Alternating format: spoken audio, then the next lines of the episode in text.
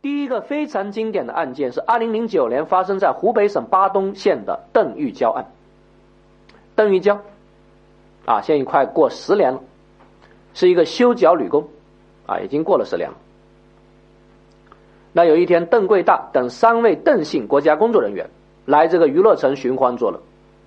那邓贵大看到邓玉娇长得年轻貌美，便要胡来，他把邓玉娇按倒在沙发上。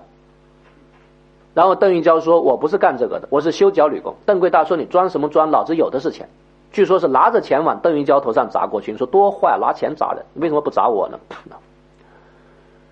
这个时候，邓玉娇掏出自己随身携带的修脚刀，直接朝邓贵大身上捅过去，把邓贵大当场捅死，还把另外一位邓姓国家工作人员捅成重伤。第三位邓某吓坏了，跑了。那这种案件一经媒体报道，那肯定民众毫无疑问是站在哪一波？站在邓玉娇这一步，但是这个案件真的是得到了高人的指点，因为法院最后认为什么呢？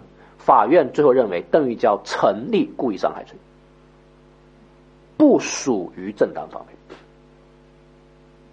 如果同学们有兴趣，可以看一下邓玉娇的判决书，我觉得这个判决书写的很好，你上网可以查到。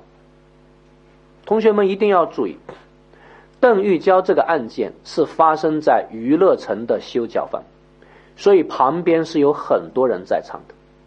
也就是说，从一般人的立场来看，大家觉得邓玉娇有没有遭遇严重危及人身安全的暴力犯罪？没有，因为有很多人在场。其实他当时很多同事都在场，都在现场拉架，说你别这样，这样有钱就了不起了。所以，其实邓贵大的行为属于什么行为呢？其实是属于调戏良家妇女的行为，啊，他调戏行为不对，但是把他打死，大家觉得是不是又稍微过了一点？所以你看法院最后怎么判的？